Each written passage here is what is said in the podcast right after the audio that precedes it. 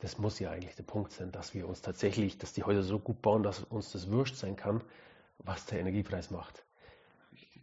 Weil äh, wenn ich kaum nur Energie brauche, wieso wieder bei diesen 80-20, wenn ich nur noch 20 Prozent von außen zukaufen muss, dann ist mir das tatsächlich fast wurscht, was das kostet. Im Folgenden ein Gespräch mit Philipp Ostermeier, dem Besitzer der Firma Ostermeier, ähm, die anbietet ähm, alle möglichen Dienstleistungen, aber vor allem oder spezialisiert darauf ist, energetisch und nachhaltig Gebäude zu sanieren, aber natürlich auch zu bauen und zu planen und so weiter. Das heißt, hier geht es um nachhaltiges Bauen von Gebäuden, um nachhaltigen Betrieb von Gebäuden und am Ende sogar um eine nachhaltige Entsorgung von Gebäuden. Der Philipp selber ist ein junger Mann, unglaublich motiviert, hat aber einen guten und einen sinnvollen Bezug zu dem, was in Zukunft nötig sein wird, um unser Klima und damit unsere Zukunft irgendwie zu retten oder irgendwie lebenswert zu machen. Das ist ein sehr wichtiger Punkt. Auch dadurch, dass er natürlich selber aktiv daran arbeitet und versucht mit seiner Arbeit da anzusetzen, wo, wo wir alle anfangen müssen, nämlich bei uns selber. Das heißt zum Beispiel bei unseren Gebäuden und bei unseren Häusern. Wenn euch der Kanal gefällt, einfach abonnieren und ansonsten jetzt viel Spaß mit dem Gespräch mit Philipp Ostermeier. Jetzt hat Philipp, ähm, meine erste Frage an dich. Du bist ja super Experte für Gebäudesanierung, energietechnisch nachhaltig. Was bedeutet Nachhaltigkeit bei Gebäuden für dich? Ja, jetzt genau, also der Begriff Nachhaltigkeit ist ja durchaus ein sehr großer. Ja. Und wenn man es eben jetzt auf nur das Gebäude runterbricht, dann gehört da eben zum einen beim Entstehungsprozess des Gebäudes schon viel dazu. Das heißt, da gerade wenn man ja die, die Entstehung eben anschaut, die ganze graue Energie, die da schon aufgewendet werden muss. Was heißt graue Energie? Ja, das ist so die Energie eigentlich, die bei der Herstellung von den ganzen Baustoffen schon anfällt. Das heißt, okay. äh, ja, ganz groß in den Medien war ja zum Beispiel auch eben Zementindustrie, dass da halt einfach viel, viel Energie benötigt wird bei der Zementherstellung, beim Brennen der Ziegel zum Beispiel, bei der mhm. Betonherstellung. Mhm. Genau, da, also das schon mal, man versucht bei der Herstellung von so einem Gebäude äh, möglichst ja, wenig eben Energie zu verwenden. Ja. Und ja, dann gehört natürlich auch dazu, dass man während der Lebensdauer des Gebäudes natürlich versucht, wenig Energie zu verbrauchen. Das heißt, äh, der energetische, die energetische Qualität des Gebäudes spielt natürlich eine große Rolle, dass man das so gut wie es möglich ist eben versucht zu dämmen eben äh, und, zu, betreiben. zu betreiben, genau. Also auch der Nutzer hat natürlich da einen Einfluss, Nutzerverhalten. Und ja, äh, bei, ja, auch der Rückbau könnte man dort eigentlich mit betrachten zum Beispiel. Oder dann. Also drei Phasen quasi. Genau. Bauen, nutzen und entsorgen. Ja, genau. So wie bei allen Sachen. So wie eigentlich bei allem eben das Thema Kreislauf wieder. Und ja, vielleicht auch was man auch betrachten sollte, ich meine, was früher zum Beispiel auch gang und gäbe war, dass so die Häuser eigentlich dann so weitergegeben wurden an die nächste Generation. Mhm. Und jetzt hat man ja so ein bisschen den Effekt, dass jede Generation neu baut. Jeder drückt so in die Neubaugebiete eigentlich rein und eigentlich gibt es ja viel äh, Gebäudebestand, wo eigentlich tatsächlich nur noch irgendwie zwei Personen auf vielleicht 140 Quadratmeter wohnen. Und da wäre es halt schon auch vielleicht wichtig, dass man sagt, mh, mm, ja, dass da irgendwie ein Umdenken vielleicht stattfinden würde. Verstanden. Das drücken ja Leute eigentlich in Städte rein, oder? Das ist also nicht unbedingt äh, für Ballungszentren der Fall, sondern wahrscheinlich für alle umliegenden Bereiche, Vorstädte. Ja, gerade vor allem im dörflichen Charakter, wo ja, ich jetzt ein bisschen herkomme, ja. auch äh, da ist das halt sehr oft der Fall. Ist das, bei, so, bei so, du, du betreibst ja viel Sanierungen. Ähm, passiert das auch viel in Städten oder wird da einfach das Kapital molken? Also man hat da Wohnungen und die werden gebraucht und da brauchen wir nicht drum kümmern, was da saniert wird. Wirst du auch tätig in Städten? Gibt es da Nachfragen? Du machst das ja, du machst ja wirklich wahrscheinlich, beziehungsweise kann man sagen, du machst ja sehr fundierte ähm, Energie, energetische Versorgung je nach Anspruch.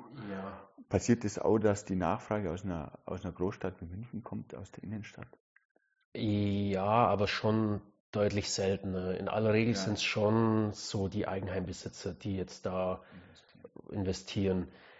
In Städten passiert schon auch was, aber da ist halt nach wie vor ein großes Problem. Oft sind es ja ganz, ganz komplexe Eigentümerstrukturen äh, mit ganz, ganz vielen Beteiligten und die alle unter einen Hut zu kriegen, dass wirklich alle sagen, jetzt gehen wir das Thema an, ist schon schwierig. Ja, kommen da, es gibt ja große, ich sag mal, große Firmen, die viele, viele, viele Wohnungen halten und ganze, ganze Blocks auch. Dass die, äh, ist das für die ein relevantes Thema, quasi energetisch nachhaltigen Gebäude zu sanieren oder spielt das da keine Rolle? Weißt du da was? Das ist ja eigentlich, ich kann es jetzt nicht beurteilen, wahrscheinlich wirst du nicht für 500 Wohnungen die Sanierung übernehmen oder die, Ja. die Aufmöbelung, aber weißt du da was? Äh, jetzt, ich habe jetzt kein Praxisbeispiel aus, Ja. aus meiner Tätigkeit, so wo, wo ich da Ja. planerisch oder, oder baubegleitungstechnisch dabei bin. Äh, aber ich glaube schon, dass der, einfach der gesellschaftliche Druck da so langsam auch ein bisschen wächst. Gerade Aha. diese großen Wohnungskonzerne, dass Ja. die da schon ein bisschen was tun. Äh, und aber das sind natürlich, also da ist ja auch wieder so ein bisschen die Frage, äh, mit dieser ganzen Sanierungsgeschichte werden natürlich dann wieder die Mietpreise angepasst.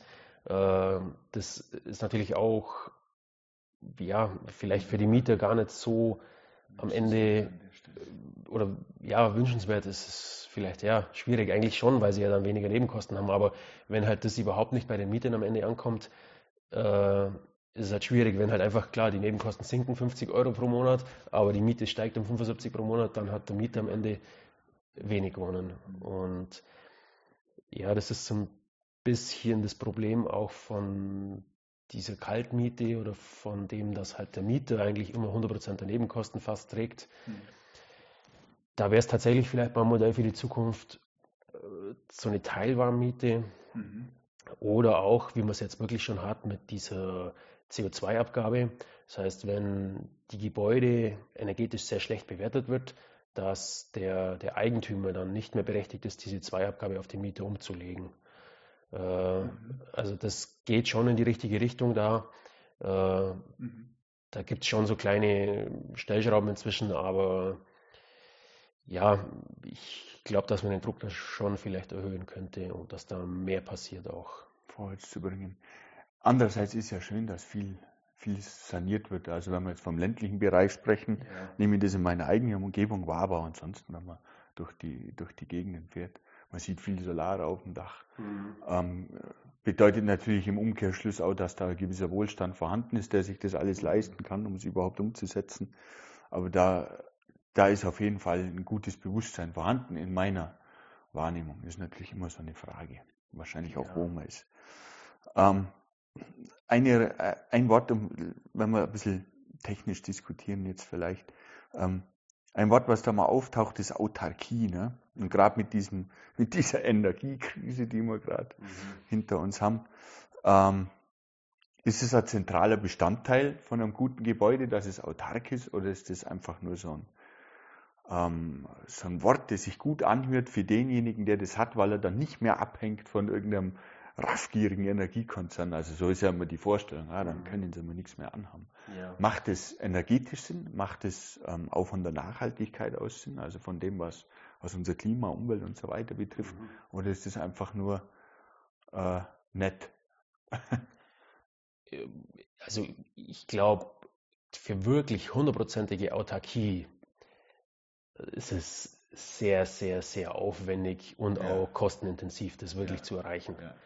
Äh, weil, ja, also das ist unglaublich schwierig Ja. und macht eigentlich so für den normalen, fürs normale Haus eigentlich auch wenig Die Sinn. größte Schwierigkeit sind da die letzten zwei Prozent. Ja, genau. Also Vier Wochen dunkel. Winter, Ja. Dezember und Januar sind jetzt, wenn man so an Photovoltaik oder, oder Solarthermie denkt, immer schwierige Monate, weil halt einfach die Sonne wenig scheint, nicht sehr intensiv, Ja. die steht sehr tief. Ja, ja, ja. da wird schon schwierig. Und wenn ich halt, also die einfachste Form, jetzt elektrische Energie zu erzeugen, ist halt klassisch über eine PV-Anlage. Aber wenn man halt dann diese zwei Monate auffangen muss, wird es halt wirklich schwierig. Also es mag vielleicht funktionieren, wenn zufällig man Wasserkraftwerk daneben hat. Aber das haben halt die allerwenigsten. Also das ist tatsächlich ganz, ganz schwierig. Und ist das wichtig für äh, äh, ein nachhaltig energetisch gutes Gebäude, autark zu sein? Nee, finde ich gar nicht. Weil, also wenn man also jetzt im Sinne des Klimaschutzes und so weiter, ja, das was uns alle betrifft, ja, ja. den Einzelnen.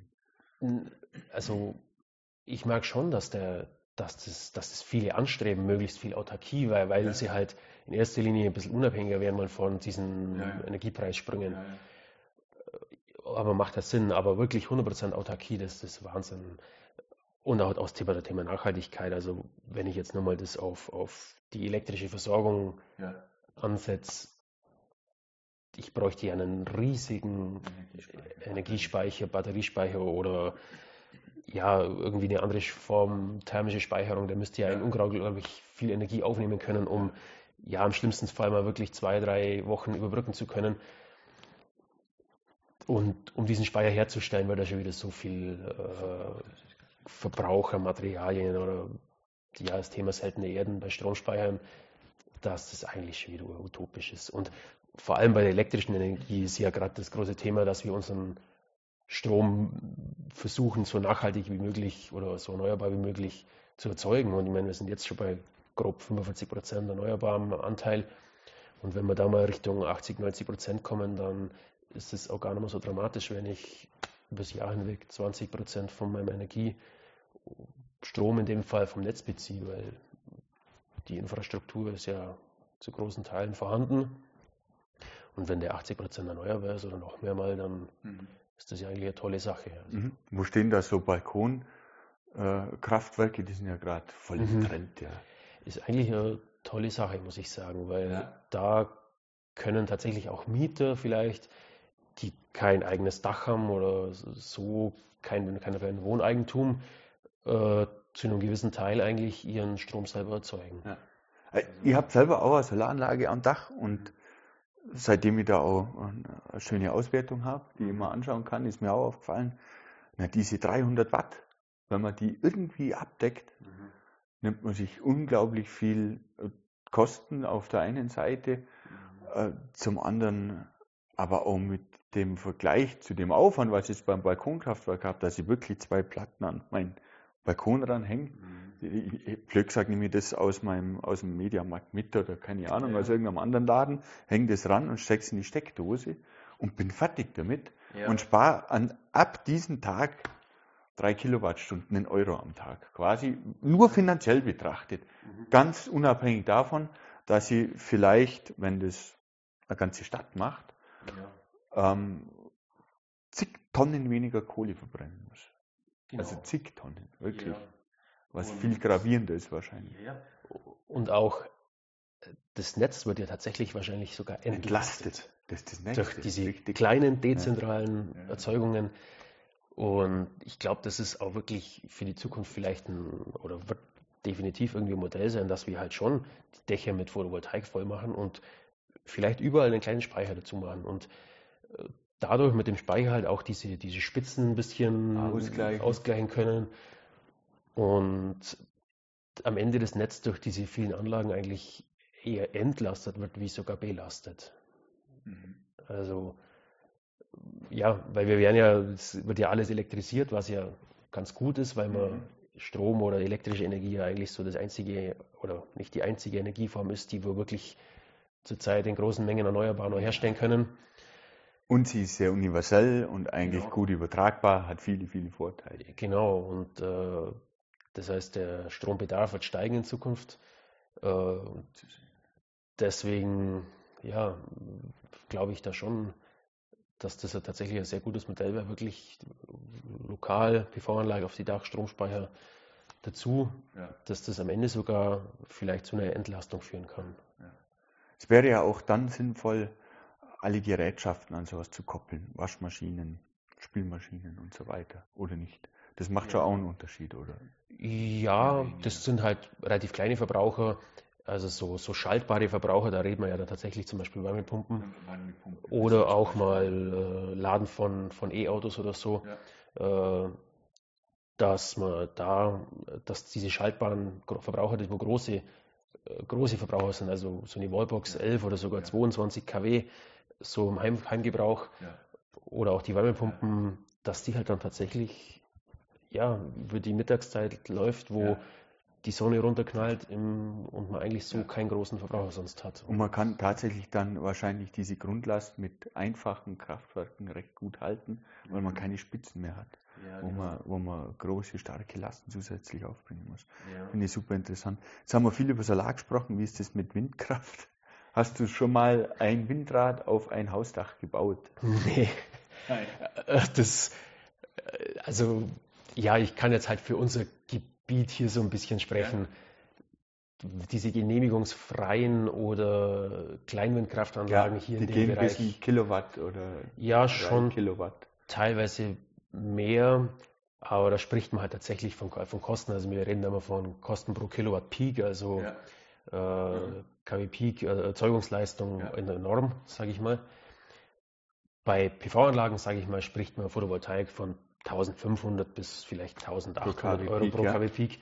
Und bei Windkraft geht es halt da los zwischen bei 3000 Euro pro KW Peak bis 7000 Euro pro KW Peak. Also mindestens Doppelte. Mindestens das Doppelte. Und dann habe ich das Problem, dass wir hier jetzt nicht in diesen windreichen Regionen eigentlich haben. Das mag sich in weniger dicht besiedelten Gebieten vielleicht anders darstellen oder wenn man so einen einzelnen Hof auf einem Höhenzug oder so hat, kann es lokal schon funktionieren. Aber in aller Regel, glaube ich, kann man bei uns so sagen, lieber die PV-Anlage aufs Dach ist bei uns, also hier sind wir so und wird mehr Strom erzeugen. In, in, in so einer flachen Gegend, die durchschnittlich besiedelt ist, in, ja. in, Stadtnähe quasi. Genau, also ich meine, im Norden von Deutschland schaut das vielleicht wieder ein bisschen anders aus, so in Küstennähe. Ja, selbst da wird sich aber dann, die haben ja auch Sonne, auch wenn, ja. auch wenn der Wind geht. Ne? Es ist natürlich toll, dass diese Windkraft ähm, nicht so abhängig ist von der Sonne. Ja. Ähm, Zeit, urzeitmäßig mhm. ist es eben klar und eigentlich auch witterungsbedingt, wenn meistens, wenn Wolken da sind, wird mehr Wind gehen. Mhm. Das stimmt, aber ja. schade, dass da der Preis dann doch nur so, so eine tragende Rolle spielt. Eigentlich ist es ja nicht so viel, mhm. wenn man mhm. jetzt wieder von einem Kilowatt spricht mit einem Kilowatt kann man sehr, sehr, sehr, sehr, sehr viel Stromverbrauch von einem durchschnittlichen Haus erbringen ja, einfach. Genau. Ja, also selbst halt wenn das muss, Peak, ne? Ja. Aber selbst wenn ich das jetzt drittel, dann sind wir wieder bei diesen 300 Watt, die einfach mal so verbraucht werden. Ja. Und wenn das irgendwie einigermaßen ging, ist es mhm. natürlich schon eine, ich finde das, ich finde das eine interessante Sache, trotz allem. Ja, ist interessant, aber es ist halt wirtschaftlich äh, schlechter, weil die PV-Anlage einfach um Welten mehr Strom abwirft. Ja, und die werden natürlich noch günstiger werden und besser in Zukunft. Ja, genau. Ich meine, es kann sich so, also das ist ja eine tolle Sache, weil an sich ergänzt sich Wind und, und Sonne eigentlich schon ja. gut, weil, wie du richtig gesagt hast, ich meine, wenn Wolken da wenn sind, Wolken geht da meistens sind, Wind. geht der Wind. Und gerade im Winter hat man schon auch Wind, äh, windreiche Tage. Da kann im Winter schon mehr Ertrag kommen wie mhm. über PV-Anlagen. Aber über das ganze Jahr hinweg ist es bei uns so in aller Regel, die PV-Anlage mhm. produziert da deutlich, deutlich mehr Strom. Im Prinzip ist es aber auch sehr, sehr ortsabhängig auf Deutsch. Ne, wenn man ja. das probieren will, sollte man vielleicht vorher mal mit dem Windmesser ähm, ja, loslegen. Genau, genau, auf jeden Fall. Wobei das halt auch schon schwierig ist, weil man muss halt den Wind tatsächlich irgendwie auf dem Hausdach messen. Ja, ja. Geht alles, ist halt schon technisch auch ein bisschen aufwendig. Ja. Und man darf das auch nicht vergleichen mit den, mit den tatsächlich Windkrafträdern, die jetzt überall kommen sollen. Ja, die sind gut, halt die sind viel, viel Meter höher, hoch, ja, Nabenhöhe. Ja, ja, nee, da gibt es ja auch tolle da Diagramme, wo man genau sieht, so irgendwo ab 50 oder 100 Metern, wenn man einfach über den durchschnittlichen Hausdächern drüber ja, ist, genau. dann, dann geht da einfach Wind. Ja. Ne? Irgendwo in 100 Metern Höhe geht einfach Wind normalerweise, wenn man das so, anschaut in diesen Winddiagrammen. Mhm. Auch natürlich wieder ortsabhängig, aber zumindest hat man da sehr stabile Verhältnisse dann. Ja, genau. Ja. Aber da kommt man nicht hin als kleinst Windkraftanlage. Nee. Ja. Ähm, Speicher hast du auch ergänzt zu diesen Balkonkraftwerken. da finde ich zwei Aspekte interessant. Wie groß muss so ein Ding sein?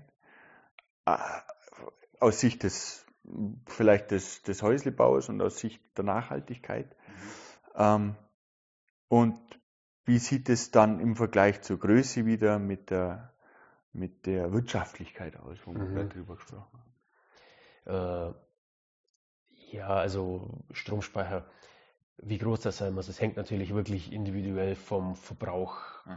Der, Viel Verbrauch, größerer Speicher. Kann man so, kann man so sagen, genau.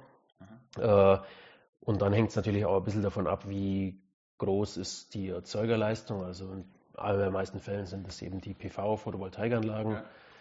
Ja. Äh, und das muss man halt so ein bisschen in Einklang bringen. Es ist aber wirklich individuell eigentlich. Aber ich sage mal so, für ein klassisches Einfamilienhaus mit zwei bis vier oder fünf Personen ja. liegt man da in aller Regel zwischen vier und, und acht bis neun Kilowattstunden Speicherkapazität. Äh, Die dann am rentabelsten sind wirtschaftlich. Genau, das ist so von der wirtschaftlichsten Seite betrachtet. Äh, wenn man jetzt Wert auf, wie wir schon gesagt haben, auf eine sehr, sehr große Autarkie legt, dann kann man natürlich den nach oben beliebig erweitern. Ja, ja, ja gut, genau. kann man es beliebig erweitern. Mit 9 Kilowatt oder 8 Kilowatt bei so einem Haushalt erreicht man wahrscheinlich so, wenn ich jetzt so an die mein Gedächtnis kram und an die Diagramme denke, dann liegt man bei 80 Prozent Autarkie oder sowas wahrscheinlich, wenn es gut läuft, je nach Jahr, Sonnenlage und was auch immer. Ja, das ist schon hoch, das ist schon viel, relativ viel angesetzt, hätte ich jetzt gesagt. Okay. Es hängt natürlich auch immer so ein bisschen davon ab, wenn man jetzt zum Beispiel eine Wärmepumpe hat, ja. die okay. gerade im Winter viel ja, viel Energie, viel elektrische Energie braucht, dann wird es eher ein bisschen weniger. Aber ansonsten kann man die 80 schon erreichen, wenn man äh, wenn der Speicher ausreichend dimensioniert ist und die PV-Anlage ausreichend groß ist, mhm. äh, ist das schon, schon möglich. Das ist eigentlich spitzenmäßig. Das war ja außer dein Kalkulationspunkt vorhin mhm. mit diesen 20 Prozent, die übrig bleiben, die man dann ja. vom Netz nur bezieht, ja, wenn man die Häuser möglichst sinnvoll ausstattet quasi. Genau, und das ist halt wirklich äh, also auch für einen eigenen Geldbeutel total erstrebenswert. Das lohnt sich nach wie vielen Jahren momentan gerade? Das hat sich ja jetzt wahrscheinlich über die letzten zwei Jahre drastisch verändert, vermutlich. Genau, die Wirtschaftlichkeit von so einem System ist natürlich ja. ganz stark abhängig vom, vom Strompreis. Ja. Ich sage mal zwischen 10 bis 15 Jahre ja. wird sich das auf jeden das, Fall. Um wie viel hat sich das reduziert durch unsere Energiekrise? die Wartezeit in Anführungszeichen? Ja, ich würde schon sagen, also ist jetzt schwer zu sagen, aber wahrscheinlich schon so mindestens fünf Jahre, glaube ich. Wahnsinn. Ähm, Gerade, also jetzt sind wir hier, hier bei uns noch relativ ja. gesegnet, was so die Strompreise von unserem Grundversorger angeht, ja. aber gibt es natürlich auch ganz andere, die bei 60, 70 Cent pro Kilowattstunde liegen. Und da rechnet sich die PV-Anlage wahrscheinlich schon deutlich schneller. Also da, da, lohnt sich sofort. Vor allem, was ich bei diesen PV-Anlagen auch mal noch bemerkenswert finde, wahrscheinlich, das wird wahrscheinlich bei Windkraft nicht schlecht sein, aber bei PV-Anlagen hat man ja Wartung gleich null, oder? Mhm. Ist das tatsächlich so? Also ich habe selber eine PV-Anlage und da war nie was. Ja. Aber du würdest das auch eben so verkaufen quasi, ja. dass es eigentlich wartungsfrei ist. Genau, ist wartungsfrei gibt vielleicht, wenn man jetzt einen ungünstigen Standard hat, wo riesen Bäume daneben sind, dann muss man vielleicht die mal reinigen lassen. Okay. Aber ist jetzt eher die Seltenheit. Also. Und gibt es da Gefahren, die ausgehen von so einer PV-Anlage? Mm, Was kann passieren? Mm, Kurzschlüsse? Ja, das hängt aber in aller Regel immer dann mit einem fehlerhaften Modul oder mit Installationsfehler zusammen. Also pauschal dass von diesen Modulen eine Gefahr ausgeht, würde ich jetzt äh, nicht sagen. Nee. Mhm. Also klar, ist ein elektrisches Bauteil, ist wie ja, es, es, kann auch wie der Föhn. Es, aber es ist genauso, genau, es ist gefährlich wie ein Föhn oder ein Wasserkocher ja, auf Deutsch, der kann den Kurzschluss haben, genau, einen Fehler also, bei der Produktion haben und dann geht einem der auch in Flammen auf, genauso wie der kann, Föhn. Ja, genau. Kann einfach passieren. Ja. Das, ist, das ist ja eigentlich traumhaft. Weil die, ja, an sich schon. Also da steckt wirklich auch wahnsinnig viel Potenzial noch drin. Ja, es kommen, es kommen ja Meldungen um Meldungen und da sind zwar immer diese Prozentmeldungen oder zwei Prozentmeldungen, mhm. was Effizienz betrifft und so weiter, aber das sind ja eigentlich dann, man muss das ja immer vervielfachen. Ne? Das sind ja, das sind ja erstmal Riesenschritte und dann kommen ja auch noch so technische Neuerungen wie Druckbarkeit und mhm. gibt es durchsichtige Solarzellen ja. irgendwann und irgendwie und man kann sie ähm, an, ja, es sind ja alle möglichen Visionen da denkbar, genau, was man also, ausstatten kann damit. Ja, da, genau, also gibt es von, von Dachziegeln ja. integriert mit Photovoltaik. Was hältst du von den Dachziegeln? ja, ich, also ja, es ist für mich so ein bisschen exotisch. Es ist halt wirklich für vielleicht so Denkmalschutzobjekte eine Möglichkeit, Ach die so, wo halt sagen, äh, aus Denkmalschutzgründen kann ich jetzt da keine Module drauf machen, aber als Kompromiss gibt es halt dann vielleicht so Ziegel, die einigermaßen, einigermaßen ausschauen. ausschauen aber halt das integriert haben. Äh, also wirtschaftlich oder, sind sie dann nicht mehr so attraktiv wie Solar. Ich habe jetzt da keinen Preis tatsächlich im Kopf, aber ich kann es mir nicht vorstellen, weil du ja wirklich viele einzelne, man muss auch alle Dachziegel miteinander irgendwie verbinden musst, auch ja, ja, wirklich ja, manuell händisch. Also wahrscheinlich wird es schon teurer sein und das Wie ist das bei Solaranlagen? Das ist ganz, ganz technisch gefragt, aber eine technische Frage, die interessiert mich auch persönlich. Wenn ich ähm, eine Fläche habe von, was weiß ich, 10 Quadratmetern, sagen wir mal, und fünf davon sind verschattet und liefern deswegen theoretisch viel weniger Strom. Mhm. Beeinflusst das die andere Seite auch, die nicht verschattet ist? Das ist so eine Frage, die immer wieder kommt, was passiert, wenn die eine Hälfte verschneit ist, weil die auf dem flacheren Dach liegt und mhm. die auf dem steileren Dach viel früher frei sind zum Beispiel ja. oder was auch immer. Ich meine, Schnee spielt jetzt hier eine Rolle, das wird in vielen Regionen überhaupt keine Rolle spielen, mhm. aber das wäre ja mit dem Schatten wieder was anderes, das spielt ja viele Rolle. Macht es einen Unterschied? Äh, reduzieren quasi die wenigen dunklen Platten viele hellen, viele helle Platten oder, oder wie ist das technisch? Äh, früher war das mal ein Problem tatsächlich, weil die alle Module in Reihe geschalten waren und da hat das schwächste Glied eigentlich die Gesamtleistung so ein bisschen okay. vorgegeben. Ist aber inzwischen gibt es eben auch technische Lösungen, dass man wirklich äh, quasi unter jedes Modul so einen Gleichrichter montiert und damit geht jedes Modul wirklich mit seiner direkt produzierten Leistung in die Gesamtproduktion ein. Verstanden. Gibt es da eine Schwelle, die überwunden werden muss? So eine Mindestleistung. Ja, also so, keine Ahnung, wenn jetzt 90 Prozent zu sind irgendwie. Mhm. Also so jede Platte zu 90 Prozent nicht funktioniert. Oder halt mhm. verschattet ist oder was auch immer. Eigentlich nicht. Wüsste ich jetzt nicht. Aber das ist tatsächlich auch sehr, sehr technisch die Frage.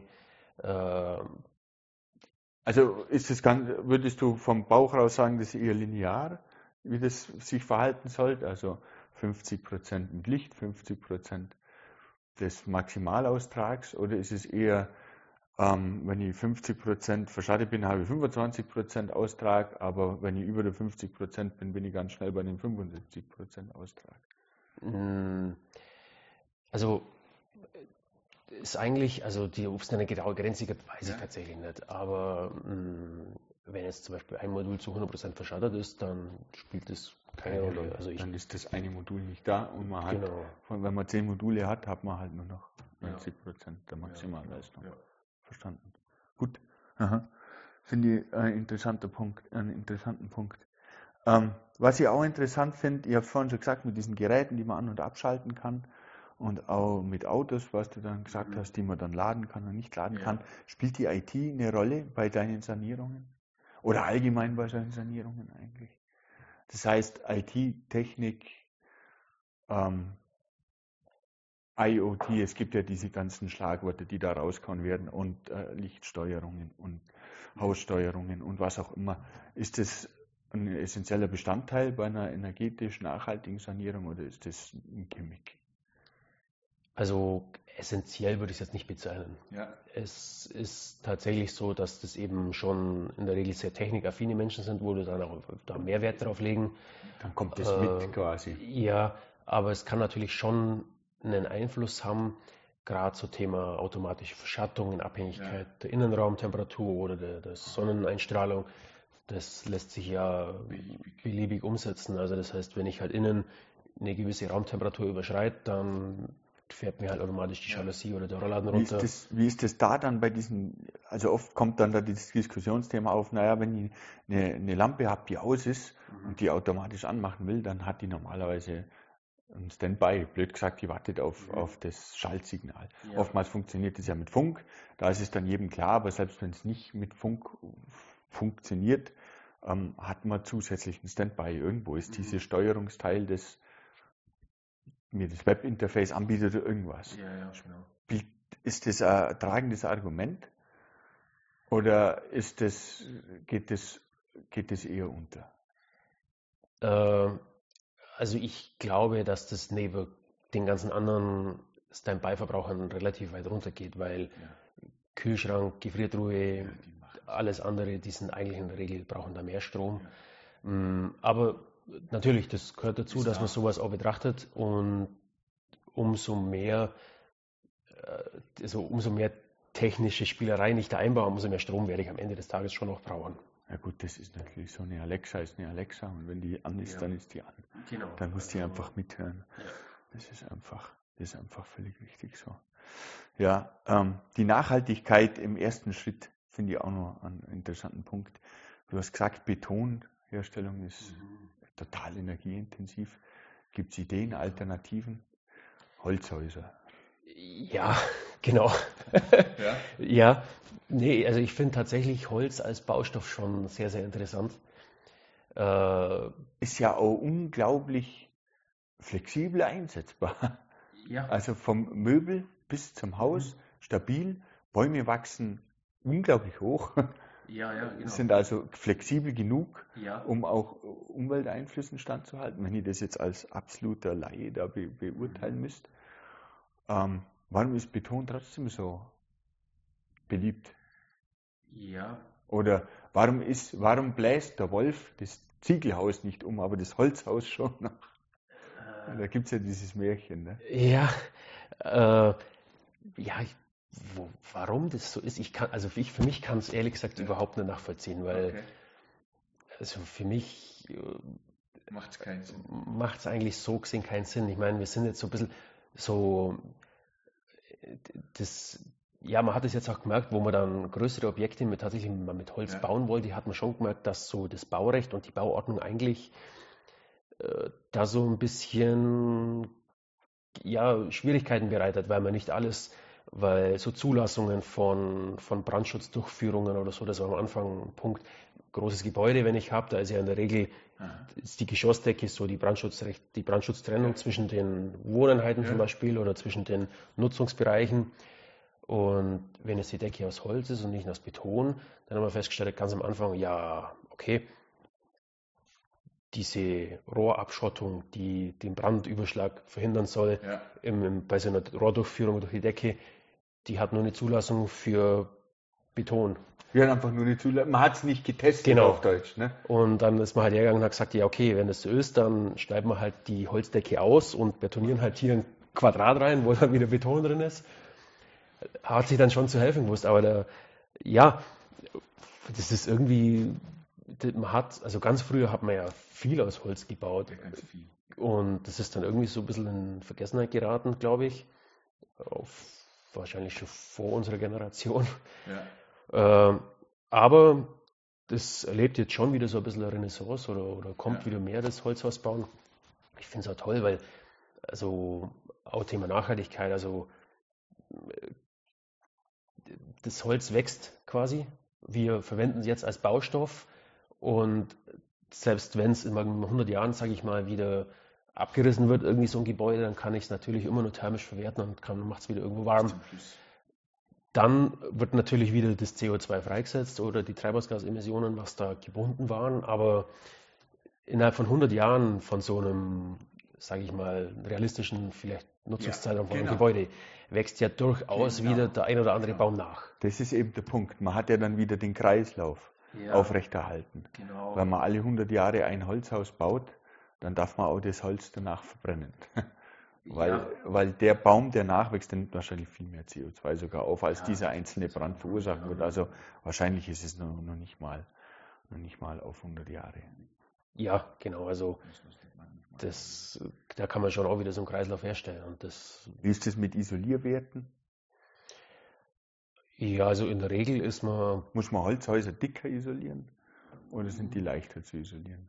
Also eigentlich in aller Regel ist so ein Holzhaus eigentlich ein Stück weit einfacher, ja. hochwertig energetisch zu erstellen, weil also es gibt ja so zwei Arten. Es gibt so diesen, diesen Holzrahmenbau, ja. das heißt, das ist eigentlich ganz einfach. Da gibt es Holzstände in der Wand, senkrecht, oben und unten Querständer quasi. Mhm.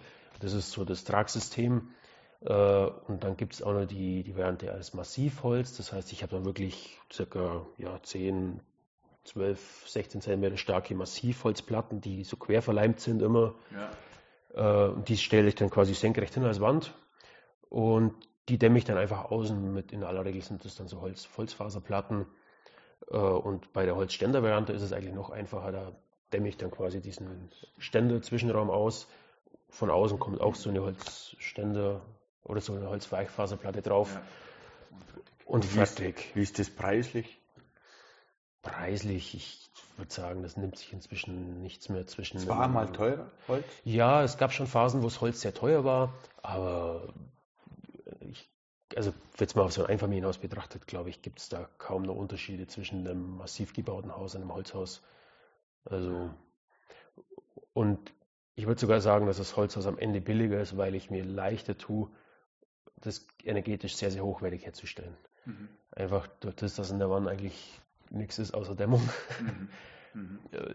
Tue ich mir halt ein bisschen leichter, das wirklich energetisch sehr, sehr hochwertig, mhm. die Hülle sehr hochwertig herzustellen. Ja. Mhm. Mhm. Naja, Holz ist einfach ein natürlicher Stoff. Es liegt ja. eigentlich auf der Hand. Ne? Total. Also ich finde es einfach auch, ja, man kann viel machen damit und das ist. Trotzdem interessant. Also dir fällt auch kein, kein Grund ein, warum man so auf den Ziegel. Ähm, nee. Also Deutschland ziegelt ja einfach ja, ja. Gern, ne? Ja, genau.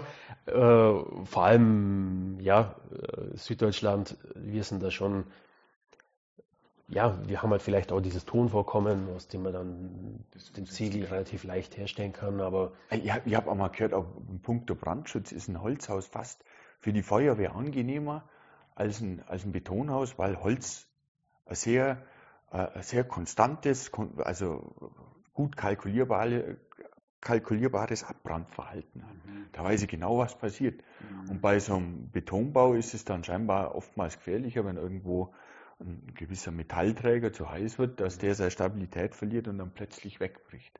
Ja. War mir auch gar nicht klar. Ich habe mir gedacht, ein Holzhaus das ist ja total brandgefährlich, weil wir das Thema mhm. Brandschutz gehabt haben. Ja. Nee, das ist gar kein großes Problem an sich. So wie, die, wie ich das bei meinen ja. Nachfragen da wahrgenommen habe. Oder kennst du da was anderes? Nee, also ich bin jetzt auch nicht der Riesenbrandschutzexperte, ja. aber ist tatsächlich so. Also bei einem, die Bewährung oder auch so, so ein Stahlträger, dem sieht man das eigentlich erst sehr, sehr spät an, dass das, der mal nachgibt. Ja. Und das geht halt dann sehr schnell. Ja, äh, und beim Holzträger, sage ich mal, ich sehe halt, wie sich der Querschnitt irgendwann verjüngt. Ja. Äh, das ist halt visuell schon einfacher. Und so lange hält es halt und so lange kann man damit kalkulieren. Ja. Mhm.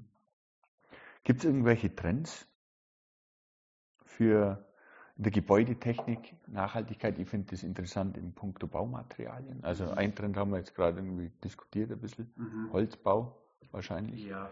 Genau, also Andere grad, Dinge auch noch. Mh, wenn man jetzt vielleicht auch das, das Thema, es gibt ja immer diese Neubauförderungen auch, wenn wir das ja. nur kurz anschneiden, weil da wird die Nachhaltigkeit tatsächlich sehr, sehr stark jetzt in den Fokus gelegt. Ja. Schön.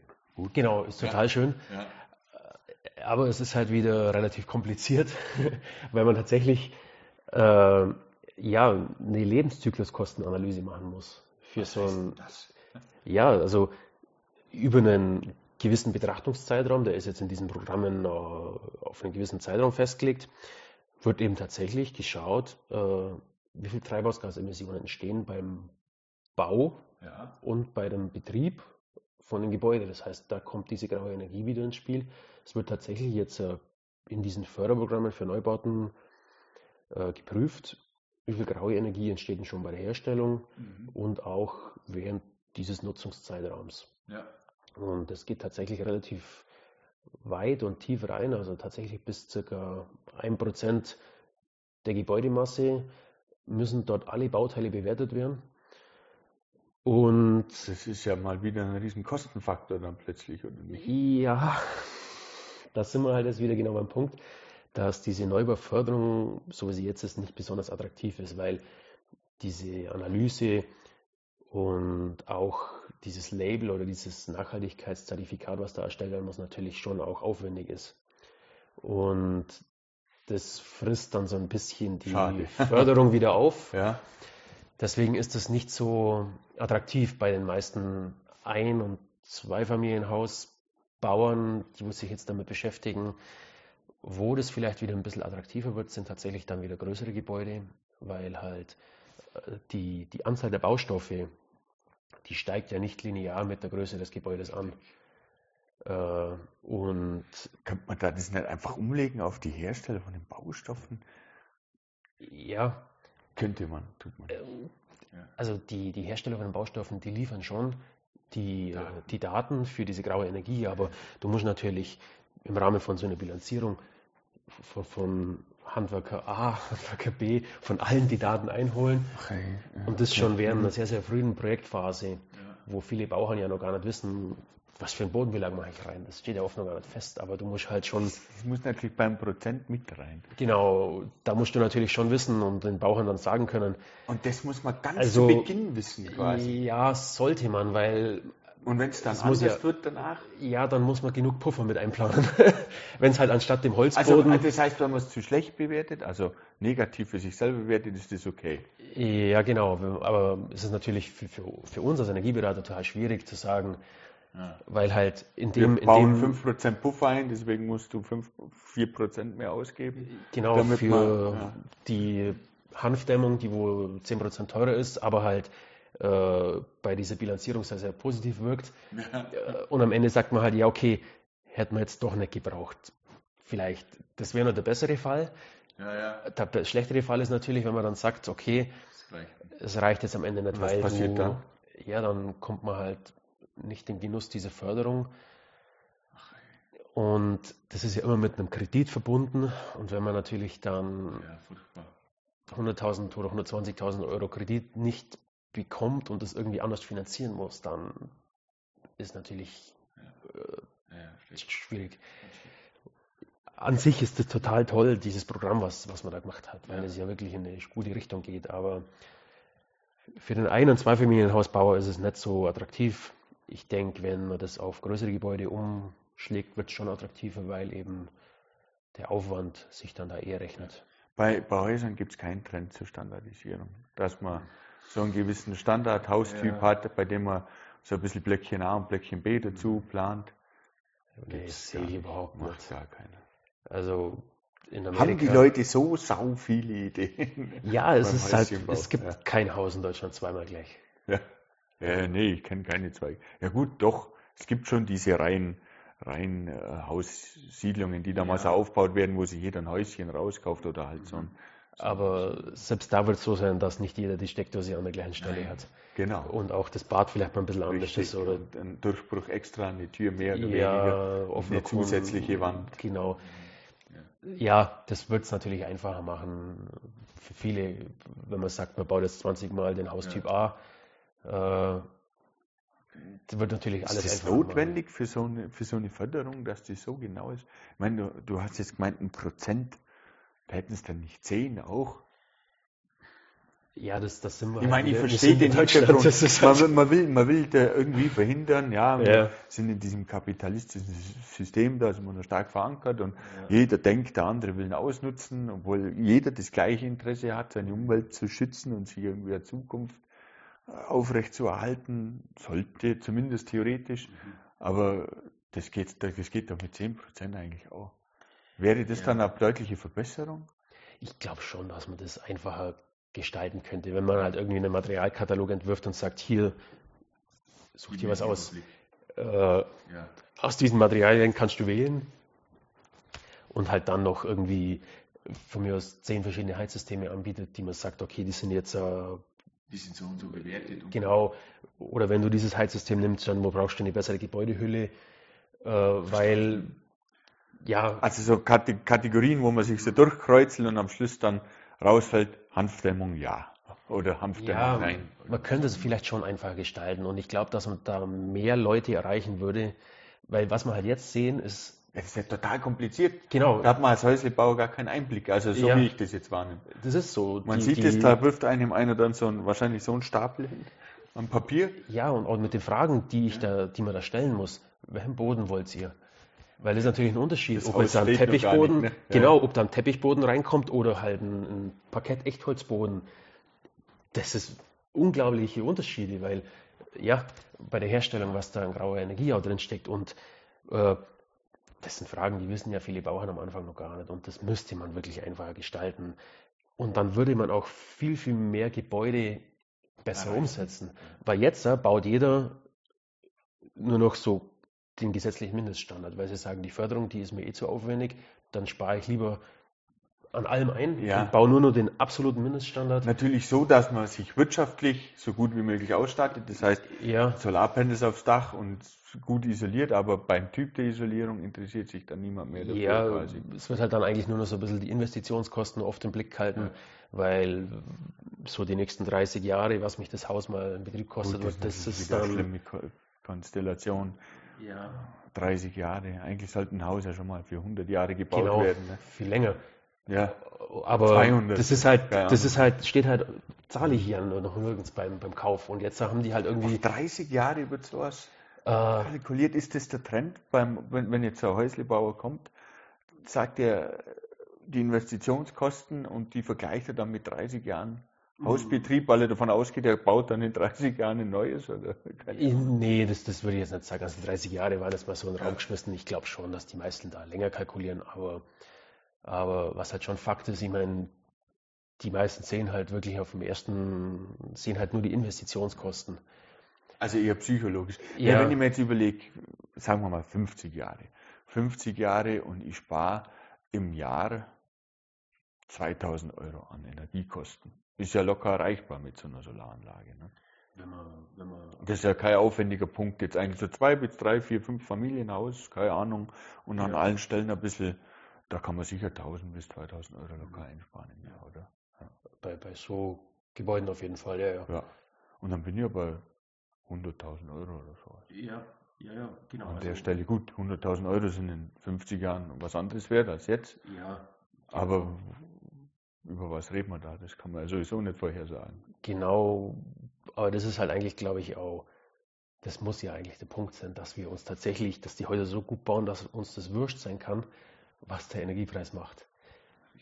Weil, äh, wenn ich kaum nur Energie brauche, wie sind wir wieder bei diesen 80-20, wenn ich nur noch 20% von außen zukaufen muss, dann ist mir das tatsächlich fast wurscht, was das kostet, weil, äh, Ja, das sind dann kleine Hausnummern, ja, die nicht mehr das äh, existenzbedrohend werden ab einem gewissen genau, Punkt. genau. Naja, klar, wenn jetzt einer mit Öl heute noch ein äh, Haus heizt, oder was heute noch ist falsche Wort, es wird viele Ölheizungen noch geben, das ist gar keine Frage. Und ähm, vor zwei Jahren hat der Öl gekauft und jetzt will er gerade kein Öl kaufen. Also man, man nimmt es ja dann in seiner Umgebung plötzlich wahr, dass jemand sagt, nee, komm, ähm, lass mal die Kinder noch in unserem Stockwerk Ja. und mach, ziehen sie erst in zwei Jahren um, weil dann können wir ein Stockwerk nicht heizen. Mhm. Das ist ja ein Riesenunterschied plötzlich. Also zu massiv. Es gibt ja diese, es gibt ja diese, diese Schmerzgrenzen bei Preisen. Ne? Mhm. Ich kenne das nur von, von ganz billigen Dingen.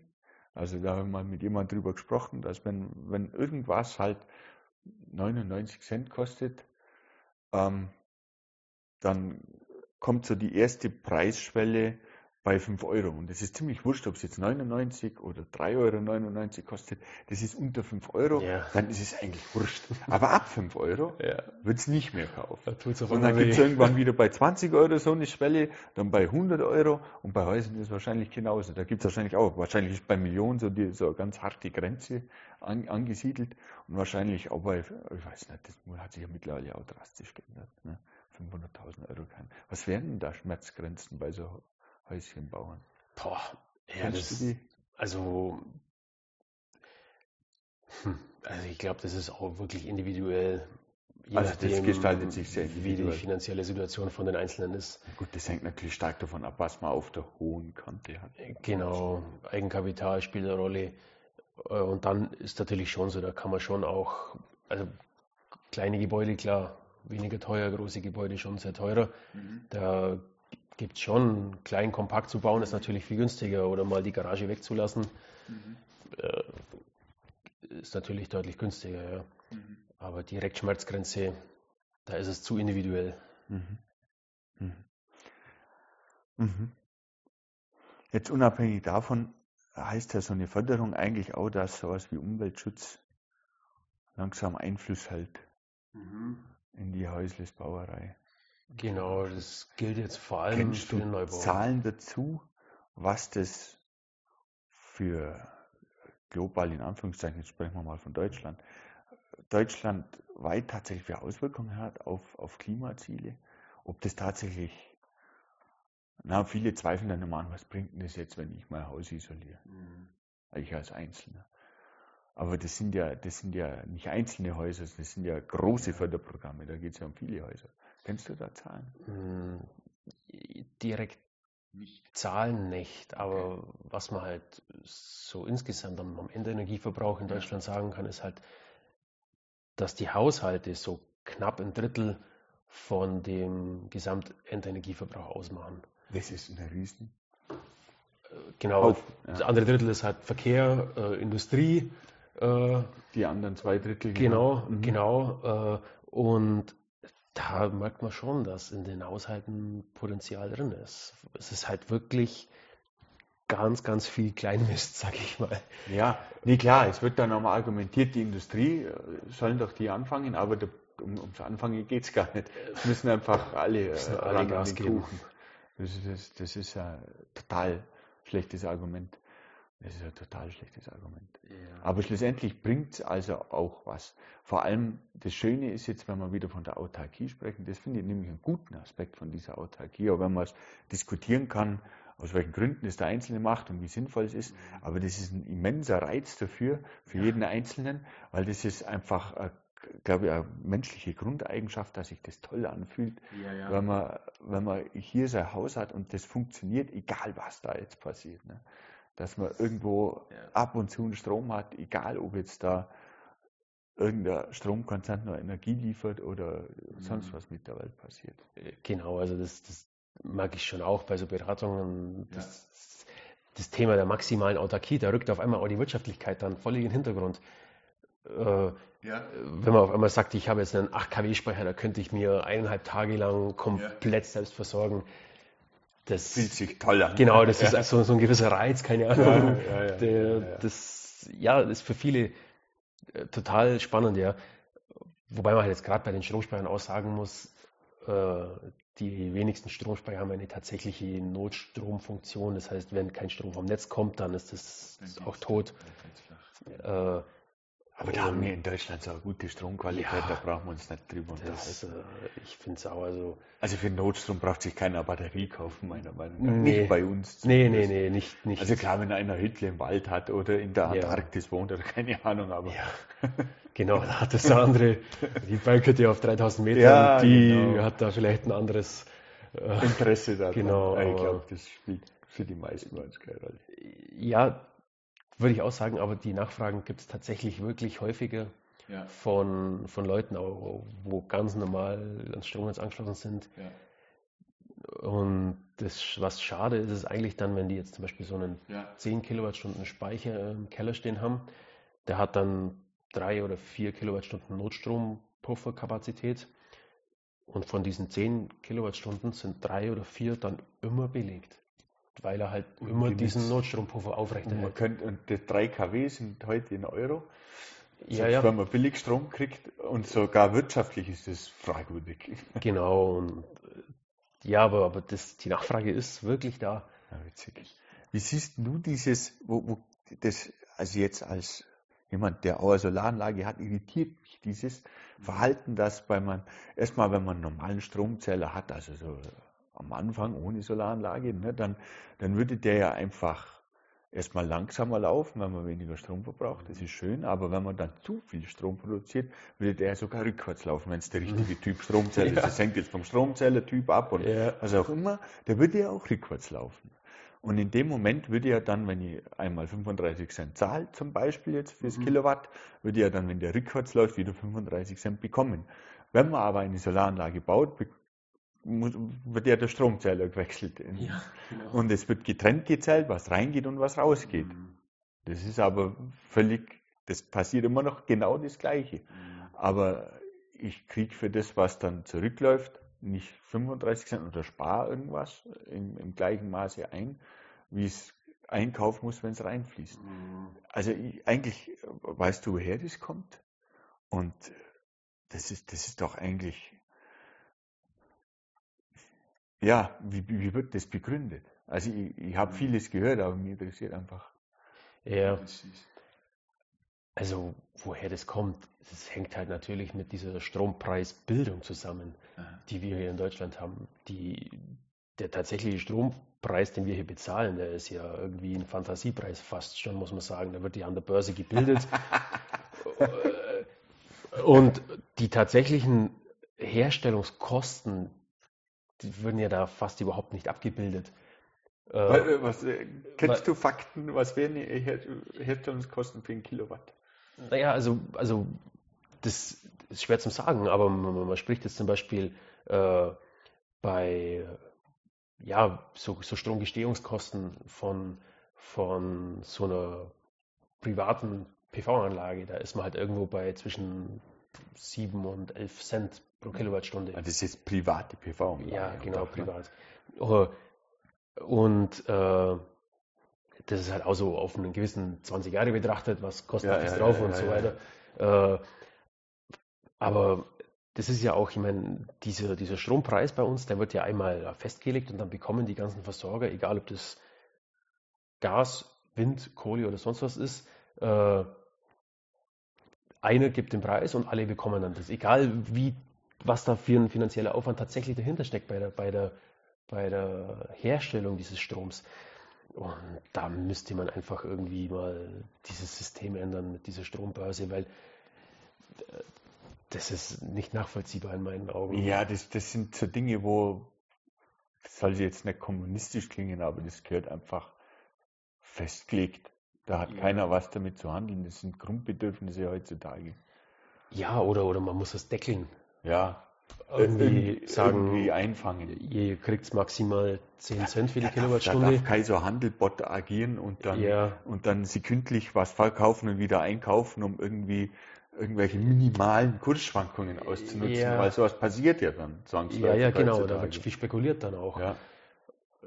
Da, ja, ich meine, äh, da gibt es jetzt auch wieder ganz tolle Modelle, wo man tatsächlich als Privatverbraucher jetzt an seinen äh, Stromvertrag oder ja, da gibt es Verträge mit, mit Anbietern, gibt es so verschiedene Startups. quasi. Ja, zumindest, dass man einen tageszeitabhängigen Stromtarif hat.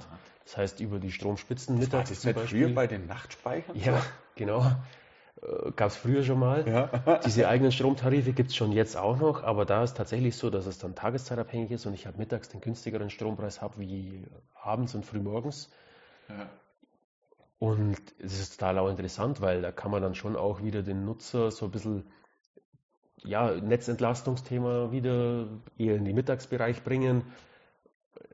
Also, ja, aber, aber da müsste man wirklich Hand anlegen, eben Ja. an dieses Strompreisbildungsmodell. Ja, mich irritiert es halt, ne, wenn ich jetzt als, als, als Physiker drüber nachdenke, mir, ja, da ist eine Leitung, da kommt mein Strom rein, ja, oder fließt raus. Also da, Ja. und es ist natürlich so, in so einem System mit vielen Verbrauchern, das ist ja alles nicht perfekt, da schwappt auch mal was hin und her, ne? Da Mhm. schwappt mal so eine Welle rein und raus, und dann schwappt die so raus, und dann schwappt sie wieder rein, und dann kostet mir das 24 Cent. Mhm. Obwohl ich nichts damit zu tun habe. Ja. Ich habe keine Mikrowelle angeschalten oder sowas. Nee, Ja. das ist nur so rausgeschwappt, weil vielleicht mein Nachbar gerade die Waschmaschine angeschalten hat.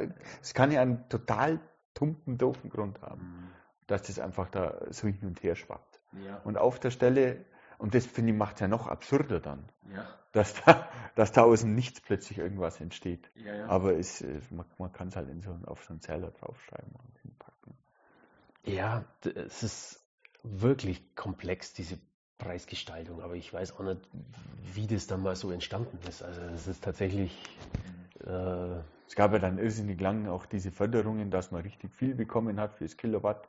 Also ganz früher, mein Vater hatte Ja. eine Solaranlage, Mhm. die war ja un, da war ja ein Euro, also abstru- abstruse von der, Ja. von der, von der Preise für die Kilowattstunde, die In da. Anfangszeiten war es deutlich attraktiver. Aber da waren ja auch die Solarpanels noch viel. Da waren die auch viel teurer, das stimmt schon. Trotzdem hat sich finanziell gerechnet für die allermeisten. Äh, und das wäre vielleicht schon auch ein Ansatz, den man jetzt mal wieder machen könnte, das ein Stückchen attraktiver von dieser Einspeisevergütung zu gestalten, damit noch mehr Leute sich das aufs Dach bauen. Weil es wäre ja wirklich wünschenswert für, Ja, für alle, dass die Dächer eigentlich voll Ist werden. das, ist das der einzige, die einzige Stellschraube, die man hat, das in die Gesellschaft zu bringen? Geld? Ja, Geld ist ist ein richtig großer Hebel. Ich finde, also ich meine, passiert ja jetzt auch einiges mit dieser, äh, die 19% Mehrwertsteuer, was jetzt Ja. dieses Jahr äh, erlassen werden, Ja, oder auch die Erleichterungen für so kleinere PV-Anlagen, äh, Steuererleichterungen, äh, Bürokratie weg. Ja, Das war ja auch schon längst überfällig. Äh, da ist schon ein bisschen was passiert, aber die Nachfrage ist auch groß, aber ich glaube, es könnte immer noch mehr passieren. Also vor allem, weil es ja relativ einfach umzusetzen ist, so eine PV-Anlage. Also Ja, ja, ich meine, man, man, man, manchmal kommen außer Argumente, naja, so viel ist gar nicht da, aber meine Güte, innerhalb von einem Jahr haben wir Produktionskapazitäten für einen Impfstoff aufgebaut da- zu Mhm. Corona-Zeiten, die unglaublich sind. Ja, Das, war, das wurde ja damals immer vergessen. Ne? Jetzt haben wir den Impfstoff, warum kriege ich Krämpfe? Und das Zeug muss man produzieren. Mhm. Da muss man Anlagen dafür bauen. Nicht, nicht von selber entstehen zwei Milliarden Impfdosen oder so. ja, das, genau. und das wäre aber mit Solarpanelen genauso möglich. Das sind, das sind große Hallen, die man bauen kann und die das produzieren. Mhm. Und dann würde der Preis noch deutlicher gedrückt werden, wenn die Nachfrage stimmt. Also gerade wenn man von Solar ausgeht, glaube ich, könnte man da, könnte man da viel erreichen. Es ist da irgendwie für mich immer, ja mal gut, das ist halt der Weg, den man geht über diese finanzielle Stellschraube.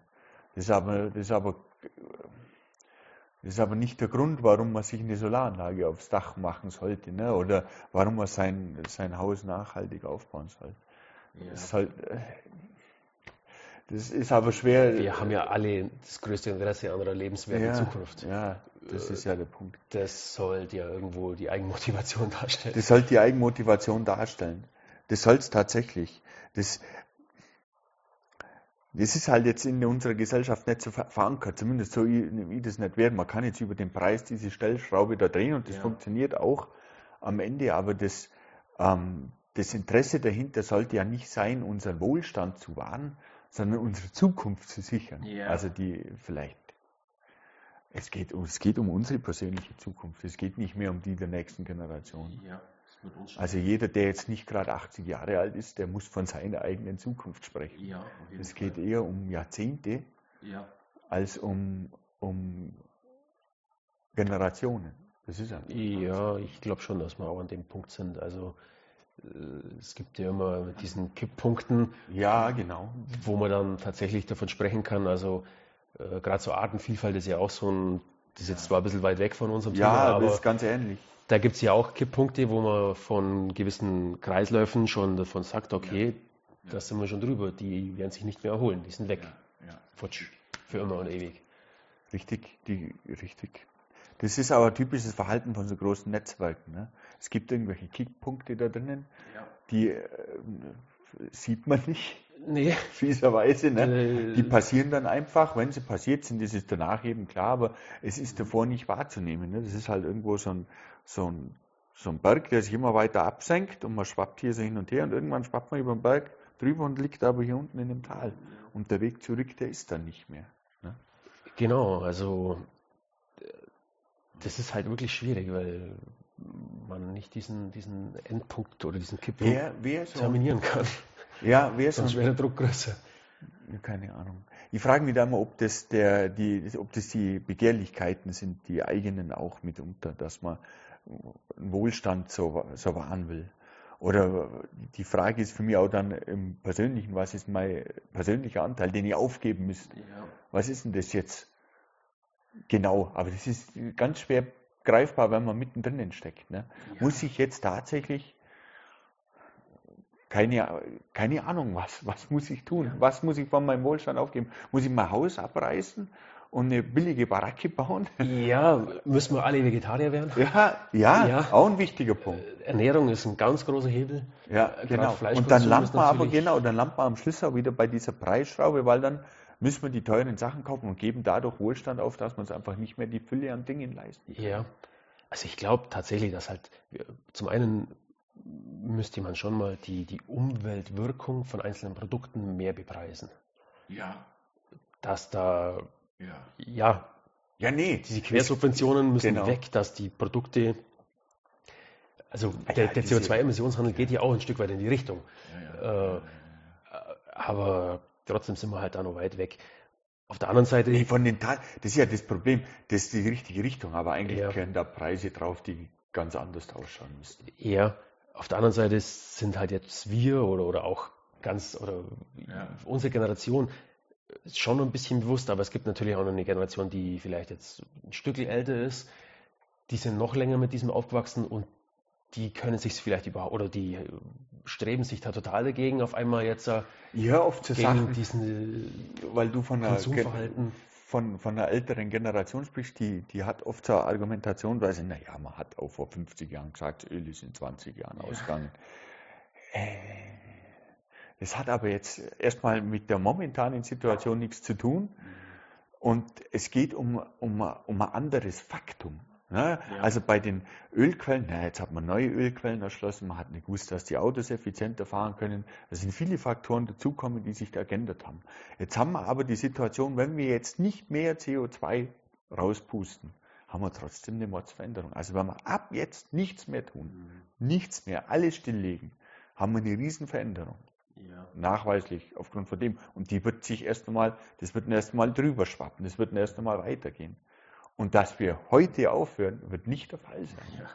Genau. Und das hat jetzt nichts damit zu tun, dass dann vielleicht in zehn Jahren jemand sagt, na ja, das haben wir jetzt, hat man jetzt übertrieben, so weit ist es nicht geschwappt. Nee, es ist ja eigentlich jetzt schon ein kritischer Punkt. Ja, also auch die, die ganzen Weltklimaberichte, wo jetzt auch wieder vor kurzem Ja. veröffentlicht wurden, die sagen ja auch schon, scheiße, es geht viel zu schnell. Ja. So schnell hätte man es gar nicht erwartet. Ja, nee, die so sind die- genau, die sind eigentlich genau andersrum. Und dann gibt es diese ganz schlimmen Kurven. Also das macht das, klar, das zu Recht machen die haben Angst. Vielleicht ist es der einzige Weg, wie es in den Köpfen hängen bleibt. Weil 5 Grad Klimaerwärmung bedeuten eine unbewohnbare Erde. Fertig. Fertig aus. Ende. Und das, Ja. das sind von den Kalkulationen. Wir sprechen jetzt von 2 Grad oder sowas, Ja, was ja. wir erreichen können. Das ist die Hälfte von 5 Grad, das ist die Hälfte vom Exodus quasi. Ja, Blöd gesagt, ne? genau. Ja, aber ich glaube, es muss sich halt wirklich wie jeder irgendwie ein Stück weit an die eigene Nase fassen. Und da ist natürlich dann schon, Ja. also jeder, was heißt jeder, vor allem die Industrienationen, muss man Ja. auch so sagen. Ja, ja. Europa, USA, Ja. äh, ein Stück weit auch, ja. auch China. Äh, China hat, die, alle diese Nationen haben auch das größte eigene Interesse dran. Natürlich. Wenn wir 5 Grad Klimaerwärmung haben, dann sprechen wir nicht mehr von Wirtschaft oder Wirtschaft, dann ist, dann ist der Zug abgefahren.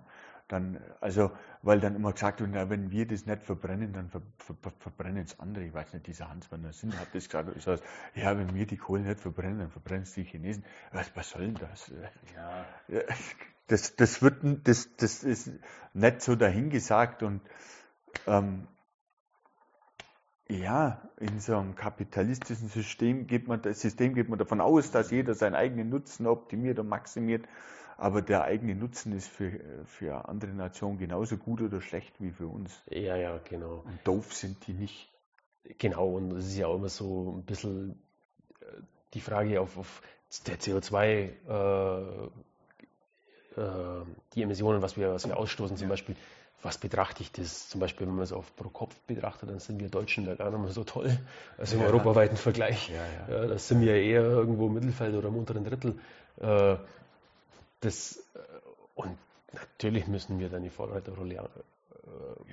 Natürlich müssen wir vorweggehen. Wir können es uns leisten. Wir können jetzt nicht zu ja. blöd gesagt dem afrikanischen Entwicklungsland sagen, aber ihr fahrt jetzt keine Autos mehr. Nee, oder vor allem sind wir eigentlich, also was heißt wir, das hört sich immer blöd an, aber wenn man es wo probieren kann, ist es hier. Ja, Und es wird viel schief gehen. Und wir werden viel Wohl, Wohlstand verlieren. Punkt. Ja. Alternativlos. Auch, genau.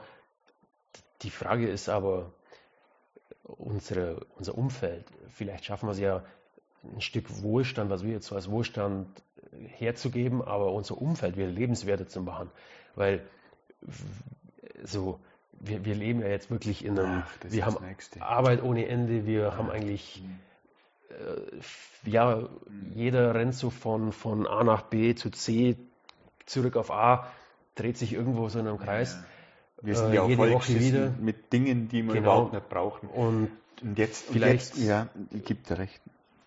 Weiter. Vielleicht kommen wir ja in Zukunft auf einen Lebensstil, der ein Stück weniger Hektik, weniger Arbeit, weniger Konsum dadurch auch Ja. hergibt. Vielleicht haben wir weniger Geld, aber vielleicht Ja. brauchen wir dann auch weniger Geld, weil wir einfach ja ein Stück weg von diesem ganzen. Das ist auch oft ein Ergebnis von so Diskussionen über Automatisierung, Digitalisierung, dass wir uns abschaffen. Es wäre ja schön, wenn wir weniger arbeiten würden. Ja. Und wenn ich mit einem Psychologen spricht, dann sagt er, naja, ähm, heute predigt man ganz viel Achtsamkeit. Ne? Ja. Das Leben im Hier und Jetzt.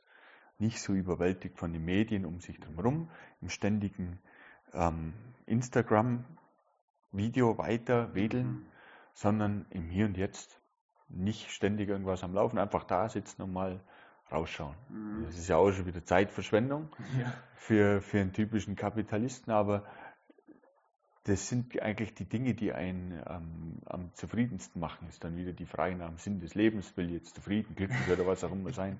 Ja. Aber ähm, im Kern finde ich schon, dass ein grober Grundbestandteil zumindest der ist, dass ich nicht todunglücklich bin die meiste Zeit meines Ja, ja. Lebens. Und das gehört einfach dazu. Und viele dieser Konsumgüter machen einen eher unglücklich. Und jeder weiß es. genau. Ne? Also- Jeder weiß es. Wie sagen die Yachtverkäufer, der schönste Moment ist, wenn man sie kauft. Und der zweite schönste Moment ist, wenn man sie wieder verkauft, die Yacht. Dazwischen hat man nur Stress. Ja, das kann gut möglich sein. Keine Ahnung. Ich Das nie eine irgendwo- Yacht gekauft, aber. Das mal irgendwo gelesen und denkt man, ja, das fühlt sich genauso an, als ob es so sein kann. Ich habe noch nie eine Yacht gehabt. Ich Ja. auch nicht. Aber ja, es ist, ist eine, eine, eine krasse Entwicklung. Was ist denn dein, dein Sinn des Lebens dann am Ende? Oh. du gerade davon sprichst. Ja. Ugh, mein Sinn des Lebens. Also es gibt ja viele verschiedene Ziele. Ne? Man will erfolgreich sein, man will jem- jemanden oder etwas verändern, man will sich selber zufriedenstellen, was auch immer. Also ich glaube, wenn man mal mit 80 oder 85, 90 Jahren da sitzt und dann so ein bisschen zurückschauen kann und sich dann sagt, äh, ich habe nicht alles falsch gemacht, dann wäre schon viel gewonnen, glaube ich. Was heißt falsch gemacht? Ja, keine Ahnung, es gibt ja bestimmt immer irgendwelche Situationen oder Sachen, die man dann vielleicht im Nachhinein anders machen würde. Aber äh, also Stand heute kann ich da, bereue ich wenig. Ja. Also bin ich da recht zufrieden. Ich glaube, man muss da einfach für sich einen Weg finden, wie man halt zufrieden aufstehen kann in der Früh. Also Ja. ja, und bei allem Negativen, was so zurzeit passiert, darf man trotzdem nicht den, den positiven, den Mut verlieren oder auch die positive Grundeinstellung eigentlich zum, ja, dass wir was verändern können oder eben die Zukunft positiver gestalten können, wie sie vielleicht jetzt irgendwo dargestellt wird. Ja.